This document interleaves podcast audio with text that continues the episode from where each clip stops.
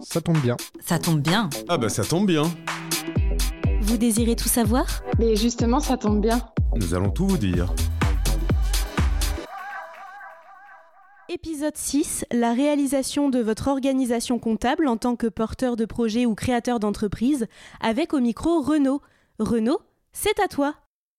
Qui dit création d'entreprise dit euh, organisation comptable, organisation administrative. C'est malheureusement, je dirais, parfois pas le premier sujet qui vient sur la table, puisque euh, quand on est avec la casquette créateur d'entreprise, on est d'abord sur le produit qu'on veut vendre, les cibles, euh, les clients qu'on vise, et on met un peu de côté l'organisation interne. Malheureusement, ça peut être ça qui peut mettre en difficulté l'entreprise si on n'a pas dès le départ bien organisé notre gestion et si on n'a pas les outils de pilotage adaptés pour valider qu'on part sur de bons rails. Pour moi, dans l'organisation comptable, il y a deux axes, plutôt purement administratifs et une autre côté, euh, ce que j'ai un peu introduit, c'est-à-dire les outils de pilotage. Sur l'organisation pure, vous devrez faire des choix dès le départ en termes déjà d'outils de gestion. Est-ce que j'ai un logiciel de facturation? Est-ce que j'ai un logiciel de caisse? Est-ce que j'ai un, ce qu'on appelle un CRM pour suivre euh, vos clients? Donc quel choix Quel est le logiciel le plus adapté? Est-ce que il est compatible avec mon logiciel de comptable ou compatible avec euh, l'outil comptable de votre expert comptable?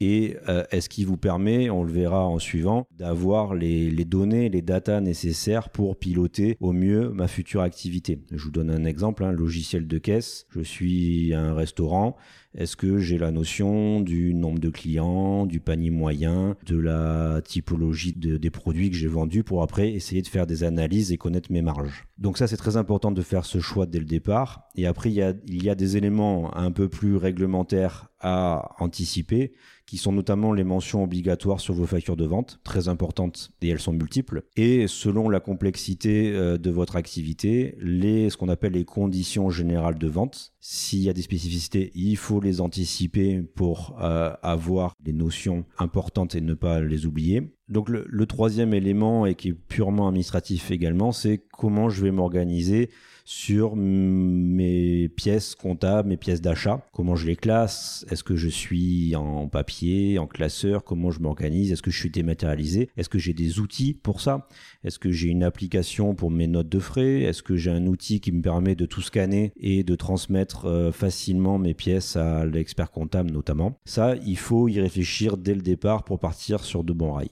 Une fois que j'ai choisi ces outils et que mon modèle d'organisation, c'est avoir un outil de pilotage. Dans mon organisation comptable, j'ai la partie purement administrative, mais j'ai aussi mes outils de pilotage. Et on l'a évoqué, c'est qu'est-ce que j'ai pour euh, valider l'avancement de mon activité, ma progression de mon chiffre d'affaires, à la fois quantitatif et à la fois en valeur, connaître mes marges, qu'est-ce que j'ai comme outil qui me permet de suivre ça régulièrement, évidemment suivre l'activité, mais et surtout la rentabilité, mon taux de marge, est-ce que je suis dans les clous au niveau de mes charges de fonctionnement, est-ce que je suis dans les clous au niveau de mon personnel par rapport à mon activité, par rapport à mon chiffre d'affaires, j'ai normalement identifié, quand j'ai établi mon prévisionnel, mon seuil de rentabilité, ce qu'on peut aussi appeler mon point mort, c'est-à-dire le chiffre d'affaires minimum à atteindre pour couvrir mes charges de fonctionnement. Voilà. Toutes ces notions-là, qui sont déjà identifiées dans le prévisionnel, il me faut un outil pour suivre et valider que je suis, que je respecte et que j'atteins euh, mes objectifs identifiés dans le prévisionnel, ou alors que je les dépasse et donc je peux anticiper bah, plutôt des arbitrages sur ma rémunération ou sur le futur impôt, ou à contrario, bah, je suis en dessous euh, de mes hypothèses et essayer de trouver bah, les solutions pour euh, redresser la barre, si je puis dire. Et le dernier élément, mais on l'a déjà évoqué, on a parlé d'activité, on a parlé de rentabilité, mais on a aussi le suivi de la trésorerie. Encore une fois, le résultat que l'on dégage n'est pas ce qui est sur le relevé bancaire. On a parlé de la TVA, on a parlé des encaissements clients, des décaissements des fournisseurs, du remboursement de vos financements, notamment des emprunts. Et donc, il faut absolument, dans vos outils de pilotage, prévoir le suivi de la trésorerie.